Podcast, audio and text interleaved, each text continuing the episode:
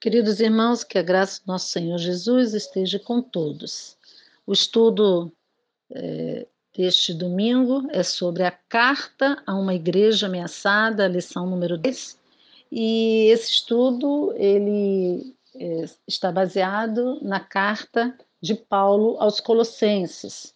E nós vamos aqui é, focalizar a, a passagem de Colossenses, capítulo 1, do versículo 1 ao versículo 23.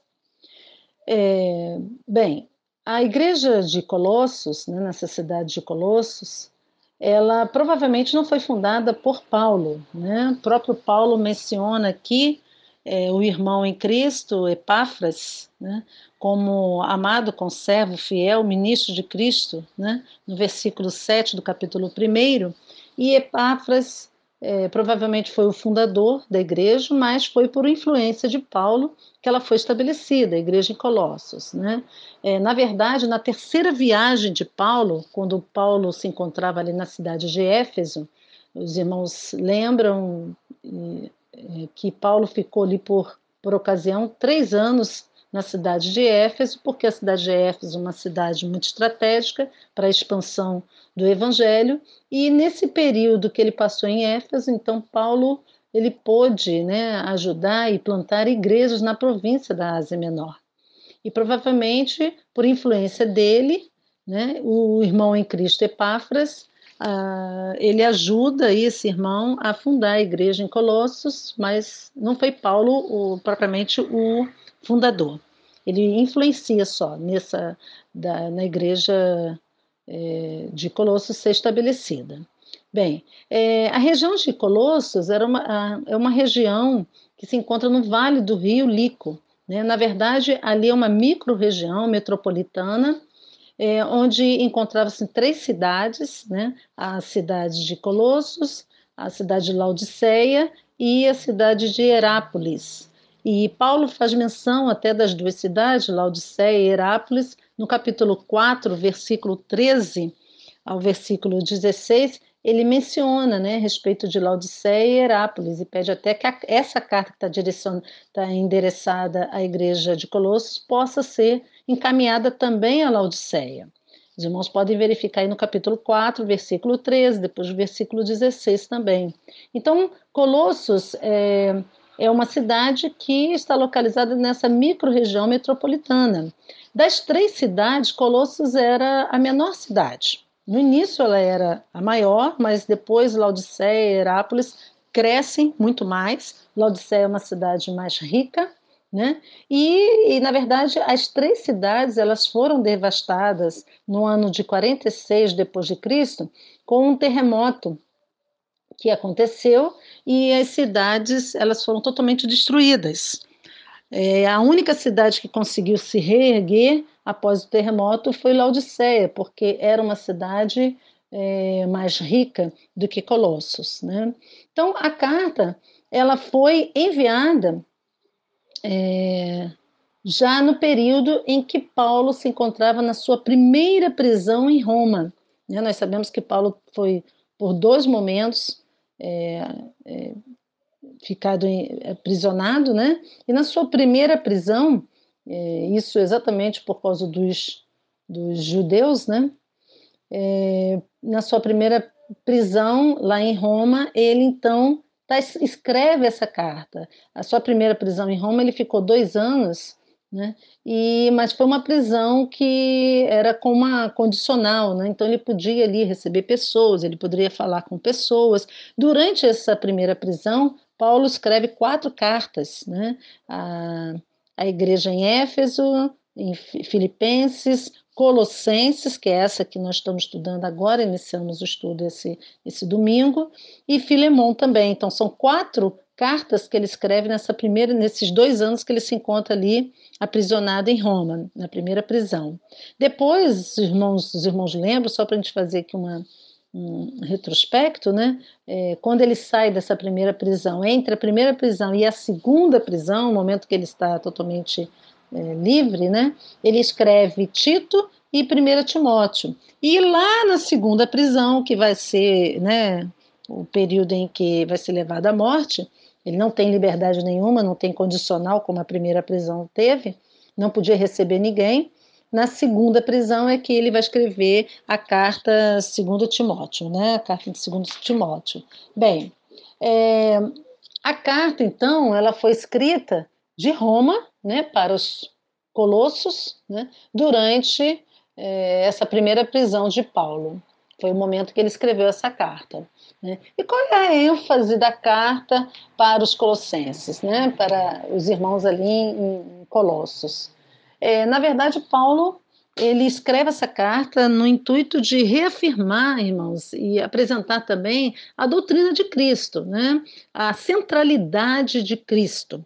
Os irmãos observam que Colossos é, ela tem algumas semelhanças com a carta que ele escreve também aí nessa primeira prisão para Éfeso, para Éfeso, né, a igreja em Éfeso, os irmãos ali, é, mas tem algumas diferenças. Por exemplo, em Éfeso, Paulo vai enfatizar né, é, a igreja, enquanto Paulo está enfatizando a igreja, em Colossos, Paulo vai estar, é, em Colossenses, Paulo vai estar enfatizando Cristo. Né? Enquanto em Éfeso, Paulo está enfatizando o corpo, né, que é a igreja, é, em Éfeso, em Colossenses, Paulo está enfatizando aí a cabeça que Cristo. Né? Então, a, apesar de ter algumas semelhanças, Éfesos para Colossenses, né, a carta para para a igreja em Éfeso e a carta para a igreja em Colossos,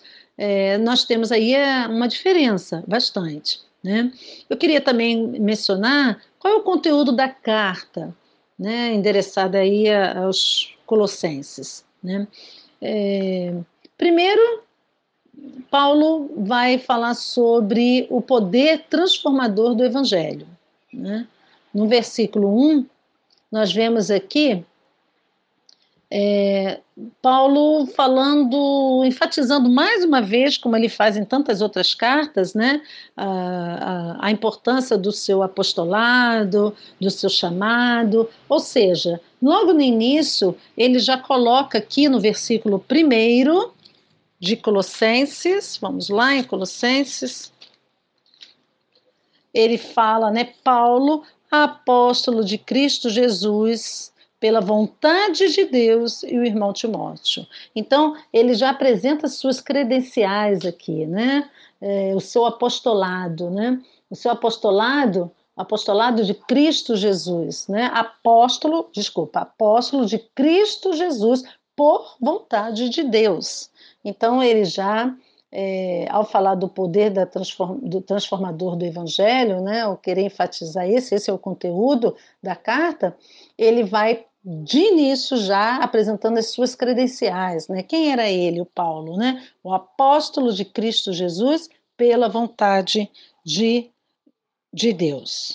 Então, o conteúdo da carta é a respeito do poder transformador do Evangelho.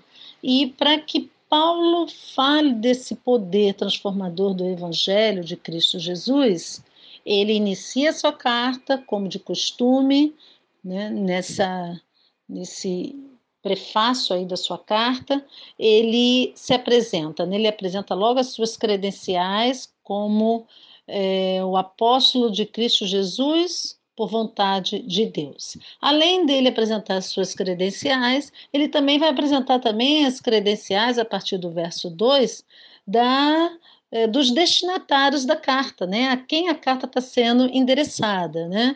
Ou seja, os credenciais da, da própria igreja em Colossos, quando ele aqui chama, né, no versículo 2, aos santos e fiéis irmãos em Cristo que estão em Colossos. Né? Então, quais são os credenciais dos destinatários da carta, né, da igreja aqui, credenci ah, as credenciais da igreja?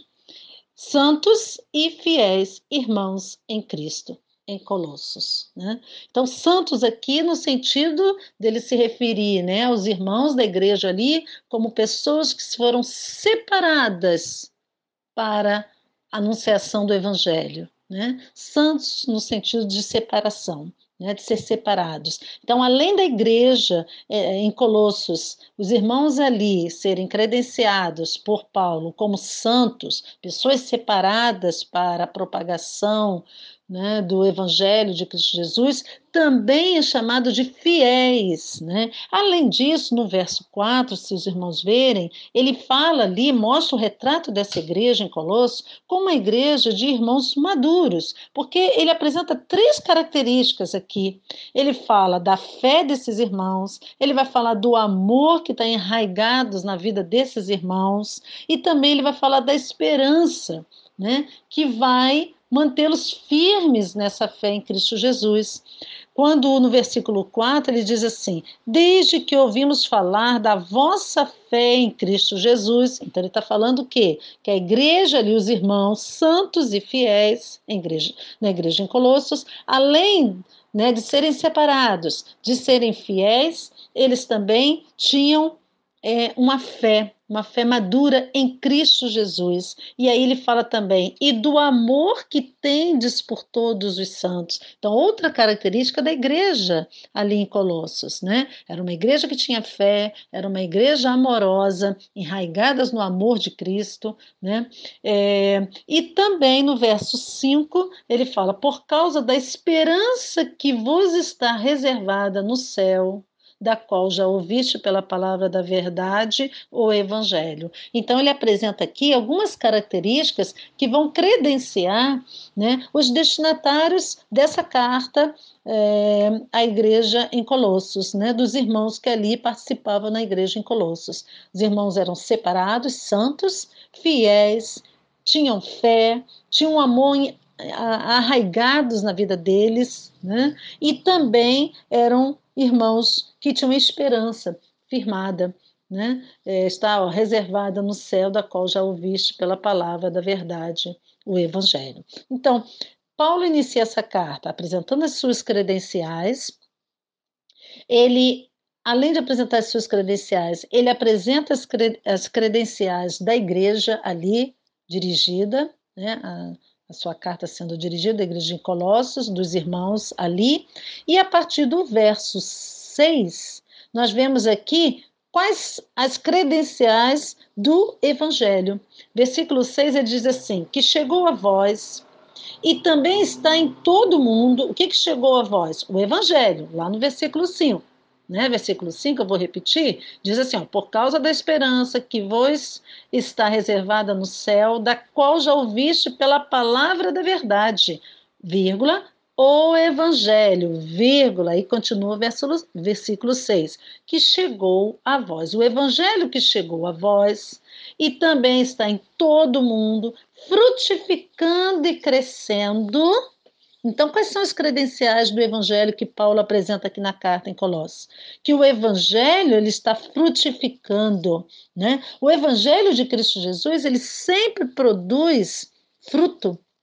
Ele sempre dá resultado, ele traz transformação nas vidas. Então, ele está falando também das credenciais do Evangelho de Cristo Jesus. Versículo 6, ele fala: frutificando e crescendo né? frutificando e crescendo. Né? Aí ele fala assim, ah, é, e que chegou a vós e também está em todo mundo, frutificando e crescendo, assim como entre vós, desde o dia em que ouviste e conheceste a graça de Deus na verdade.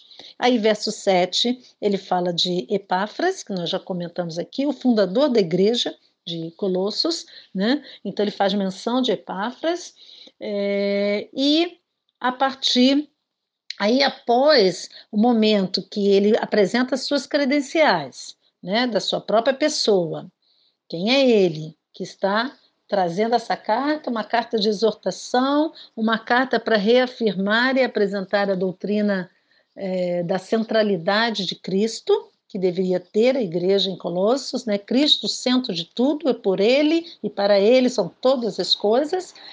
Então, Paulo mostra suas credenciais, apresenta as credenciais dos irmãos que compõem essa igreja em Colossos, também apresenta as credenciais do Evangelho. É um evangelho que frutifica, é um evangelho que vem crescendo, né? Vem crescendo. Após então essas, essas, essa apresentação inicial, nesse prefácio aí da sua carta, Paulo, a partir do verso 9, vai mostrar o poder através da oração. Né? E aí nós temos aqui, ele fala sobre a questão da oração, qual é o conteúdo dessa oração? Paulo diz no versículo 9: Portanto, desde o dia em que soubemos disso, nós também não cessamos de orar por vós e de pedir que sejais cheios do pleno conhecimento da Sua vontade em toda sabedoria e entendimento espiritual. Irmãos, eu, eu gostaria de destacar essa fala de Paulo aqui, que apresenta qual é o conteúdo da oração dele em relação aos irmãos ali em Colossenses. Né? Ele orava para pedindo a Deus que os irmãos ali fossem cheios do pleno conhecimento da, da vontade de Deus na vida deles. Irmãos, isso aí é tremendo. Porque podemos trazer para a nossa realidade. Será que nós estamos tendo essa preocupação? Será que estamos nos enchendo do pleno conhecimento da vontade de Deus na nossa vida? Qual é a vontade de Deus? Paulo está falando aqui que nós devemos estar cheios do pleno conhecimento da vontade de Deus, em sabedoria e entendimento espiritual. Paulo está falando aqui como se é, nós precisamos nos transbordar do conhecimento da vontade de Deus na nossa vida, irmãos. E eu, eu creio que essa passagem dessa carta de Paulo para, para os, os irmãos ali na igreja em Colossos é mais do que atual para os nossos momentos que estamos vivendo hoje. Será que em, em pleno momento de pandemia, em pleno momento que nós, o mundo está vivendo, né, nesses acontecimentos atuais, nós, como crentes, conhecedores da palavra de Deus, realmente estamos nos deixando encher do pleno conhecimento da vontade de Deus? Eu entendo encher do pleno conhecimento da vontade de Deus é saber olhar para a vida na ótica de Deus. Será que Diante do que está acontecendo no mundo atual, conseguimos ter esse olhar? Qual é o propósito de Deus? Qual é o projeto de Deus na minha vida, na sua vida? Isso é estar cheio do pleno conhecimento da vontade de Deus na nossa vida, irmãos. Então, o conteúdo da oração de Paulo ali para a igreja em Colossos era que os irmãos ali fossem cheios, transbordassem do pleno conhecimento da vontade de Deus na vida deles. Né? O entendimento espiritual. Será que estamos tendo entendimento, uma visão espiritual do que está acontecendo no mundo atual? De qual o nosso papel nesse mundo atual, como crentes em Cristo Jesus? É algo também que nos traz a nossa reflexão. Além dele falar sobre o conteúdo dessa oração aqui no versículo 9, a partir do verso 10 até o verso 11, Paulo aqui já vai falando qual é o propósito da oração. Para que eu tenha né, o transbordar aí do, do conhecimento da vontade de Deus na minha vida, Paulo diz no verso 10: Assim oramos para que possais viver de maneira digna do Senhor. Qual a importância de eu estar cheio do pleno conhecimento da vontade de Deus? Qual é o propósito de Deus na minha vida? Paulo vai dizendo aqui: é para que eu viva de maneira digna do Senhor. Esse é o propósito da oração. Né? Então ele fala que é, existe três propósitos na oração de, de Paulo ali à igreja em Colossos, né? Quando é, ele fala da importância de estar cheio do pleno conhecimento da vontade de Deus na vida deles, né, em toda a sabedoria e entendimento espiritual, ele diz os três propósitos. Eu preciso estar cheio do pleno conhecimento da vontade de Deus para minha vida, primeiro para eu viver de maneira digna do Senhor. Ou seja, viver de maneira digna, eu entendo que é imitando a Cristo. Imitando a Cristo, a Cristo. Né? É, segundo, é, eu preciso estar cheio do pleno conhecimento da vontade de Deus, né? Eu preciso buscar isso e só vou conseguir isso e, e conseguindo isso é para quê? Não só viver de maneira digna, é, maneira digna do Senhor, mas também no versículo 10 diz: agradando-lo em tudo, frutificando em toda boa obra. Então, quando o meu olhar, né, é sob a ótica de Deus, da vontade dele, do projeto de Deus para minha vida, eu não só vou viver de maneira digna do Senhor, mas eu vou estar frutificando em toda boa obra. Né? Então, o crente em Cristo Jesus, ele precisa conhecer qual é o propósito, estar transbordando no pleno conhecimento da vontade de Deus para a sua vida, não só para viver de maneira digna, conforme Deus quer que vivamos, mas também para frutificarmos em toda boa obra. E em terceiro, qual é o propósito de eu estar cheio do pleno conhecimento da vontade de Deus na minha vida? É estar crescendo no conhecimento de Deus. Então, existem três propósitos aqui. Eu preciso viver de maneira digna, eu preciso frutificar em toda boa obra para que eu possa estar crescendo no conhecimento de Deus. Né? Verso 11, nós temos aqui, ó, fortalecidos em todo vigor, com todo vigor, segundo o poder da sua glória, para que com alegria tenhas toda perseverança e paciência. E aí Paulo fala que iremos perseverar, teremos perseverança e paciência, ou seja, longanimidade. É muito interessante essa fala né, de, de Paulo aqui, e é interessante, irmãos, essa perseverança e essa paciência é com alegria. Quer dizer, com alegria eu entendo que só pela graça. Né? Porque diante, às vezes, do momento que estamos vivendo e das dificuldades que estão frente às nossas, à nossa vista, à nossa vida, né? É, Quantas vezes né, nos falta essa paciência, nos falta essa perseverança?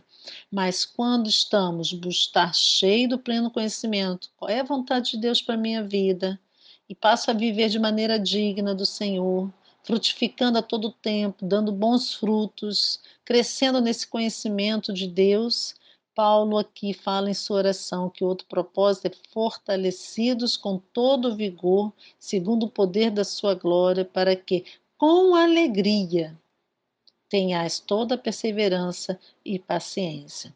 Paulo então termina a oração aqui no versículo 12, dizendo: dando graças ao Pai que vos capacitou a participar da herança dos santos na luz.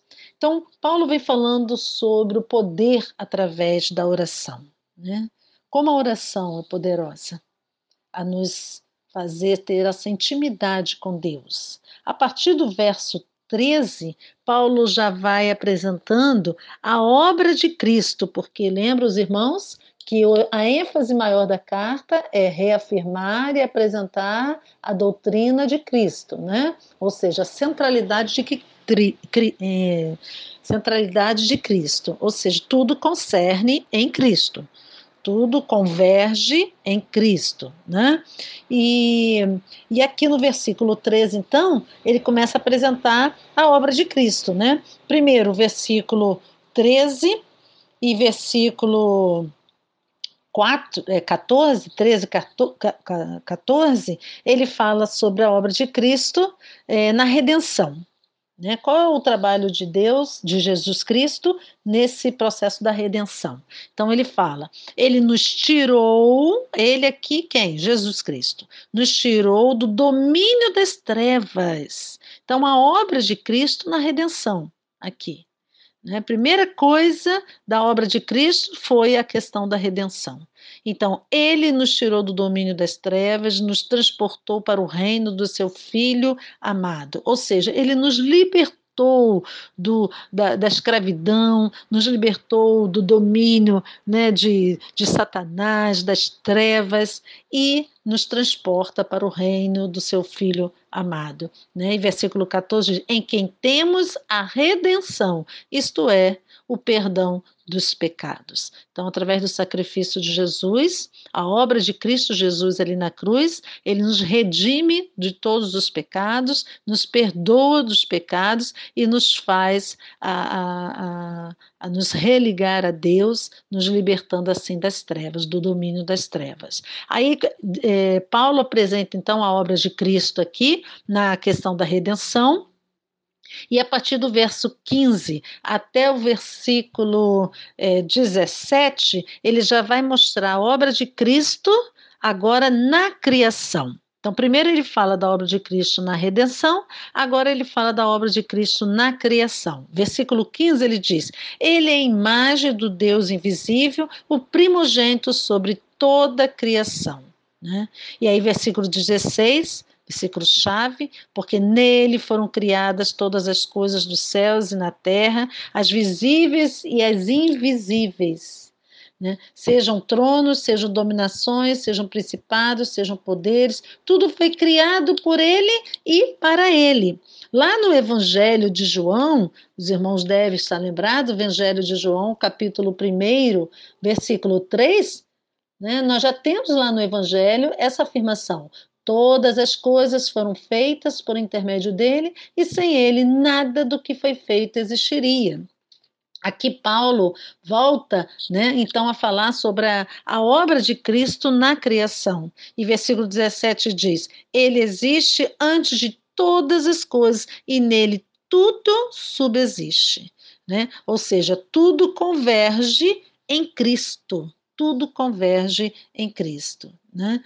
E aí, então, Paulo está apresentando aqui a obra de Cristo na redenção, depois a obra de Cristo na criação, e agora ele vai apresentar a, a, a excelência da pessoa né, de Jesus, na, da sua obra, né, e na igreja, e também é, ele vai, é, a partir do verso 18, ele vai falando assim: ele também é a cabeça do corpo, que é a igreja. Então, ele está falando da excelência da pessoa de Jesus, né, da sua obra. Aí, é, na... Então, do versículo 18 ao versículo 23, Paulo está apresentando aqui a excelência da pessoa de Jesus Cristo, né, é, com a igreja, em relação à igreja, e também a obra de Jesus Cristo na reconciliação. A partir do versículo 20, né, ele fala sobre a reconciliação. Então, versículo 18, ele diz: Ele também é a cabeça do corpo, que é a igreja. É o princípio, o primogênito dentre os mortos, para quem tudo tem o primeiro lugar porque foi da vontade de Deus que nele habitasse toda a plenitude. Então, é, como eu disse, né, diferente de Efésio, é, Paulo mostra Cristo sendo a cabeça da igreja. Né? O corpo é a própria igreja, a cabeça é Cristo. Então, a liderança é Cristo. Né? É, e aí também Paulo vai falar sobre a obra de Cristo Jesus na reconciliação. Versículo 20, ele fala: E havendo feito a paz pelo sangue da sua cruz, por meio dele, reconciliar-se consigo mesmo todas as coisas, tanto as que estão na terra como as que estão no céu. Então a reconciliação, né, está sendo colocada aqui. E aí diz, versículo 21, só para a gente terminar o versículo 23, diz: A vós também que no passado eres estrangeiros e inimigos do entendimento por causa das vossas obras mais, agora ele nos reconciliou no corpo da sua carne pela morte, a fim de nos apacentar, apresentar santos, inculpáveis e irrepreensíveis diante dele. Então a reconciliação que Jesus nos garante, né, a Deus através do seu sacrifício ali na, na, na morte de cruz, né? E o momento em que cremos nesse sacrifício é, nos coloca nessa condição. Agora estamos separados, santos, inculpáveis, irrepreensíveis diante dele, né? É, se é que permaneceis na fé, fundamentados e fundamentados e firmes, sem vos afastar da esperança do evangelho que ouviste e que foi pregada a toda criatura debaixo do céu, do qual eu, Paulo, me tornei ministro. Então, se permanecermos na fé, em Cristo Jesus, fundamentados e firmes, né? sem nos afastar da esperança do Evangelho, que o Evangelho nos dá, a esperança né? do, do viver um dia glorificados na presença de Deus, é, porque um dia fomos reconciliados, né? fomos re, redimidos pelos nossos pecados através do sacrifício de Jesus. Então, todo esse final, os últimos versículos aqui, né? até o versículo 23 do capítulo 1, do versículo 13 ao versículo 23, 23 o Paulo está falando sobre a centralidade já de Cristo, né? Ele já está é, na defesa aí da pessoa de Jesus Cristo, que é a essência maior do Evangelho, né? Das boas novas que devemos estar pregando, irmãos. É, nós estamos no início então dessa carta, de maravilhosa carta aos Colossenses. O nosso desejo é que é, nós possamos estar estudando, né, cada dia mais, e essa epístola, ela, ela é, é maravilhosa, né, ela mostra Cristo é tudo em todos, né, versículo capítulo 3, 11, toda carta vai sempre mostrar a centralidade de Cristo. Então, capítulo 3, 11 diz: Cristo é tudo em todos. No capítulo 2, versículo 9 diz: Ele é Deus. Né? No capítulo 1, 16, Criador, Jesus Cristo é Criador, né? No capítulo 1, versículo 20, e depois 2, versículo 13 e 14, mostra Jesus Cristo como Salvador, né? E no capítulo 1, versículo 18, aqui que nós lemos esse versículo 18, mostra Jesus Cristo sendo a cabeça do corpo, né? É, que é a igreja de Cristo Jesus. E que nós possamos ter a nossa vida realmente centrada em Jesus Cristo, porque o desejo de Deus é que nós sejamos imitadores de Cristo aqui na Terra, né? Que possamos estar é, cada vez mais é, Deus agindo em nossa vida através do Espírito Santo de Deus e possamos ter o discernimento correto da Sua palavra e que as palavras de Paulo é, se façam presentes na nossa vida também, de maneira que possamos também estar crescendo no pleno conhecimento da vontade de Deus em nosso, nosso viver. Que Deus nos abençoe, irmãos. Amém.